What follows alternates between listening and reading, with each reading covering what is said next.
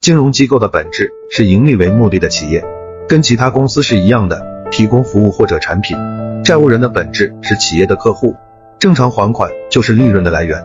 都有困难的时候，难免会发生逾期。作为企业，作为生意，亏也很正常，可以按照流程来，该怎样就怎样。作为债务人，该承担的会承担，只是身不由己，本来可以不卑不亢。接受不了的是没完没了，恶语相向。让债务人觉得自己是卑微的存在。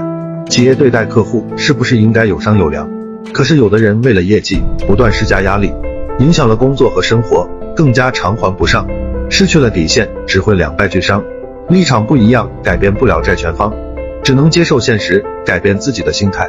有的人欠点款，付点债，觉得天都要塌下来，其实没什么大不了的，生活无非三餐一宿，只要不放弃，生存就不成问题。原谅所有的不对，放过耿耿于怀的你。作为企业的客户，确实违反了协议，抱歉，对不起。只要肯给时间，迟早谁都不欠。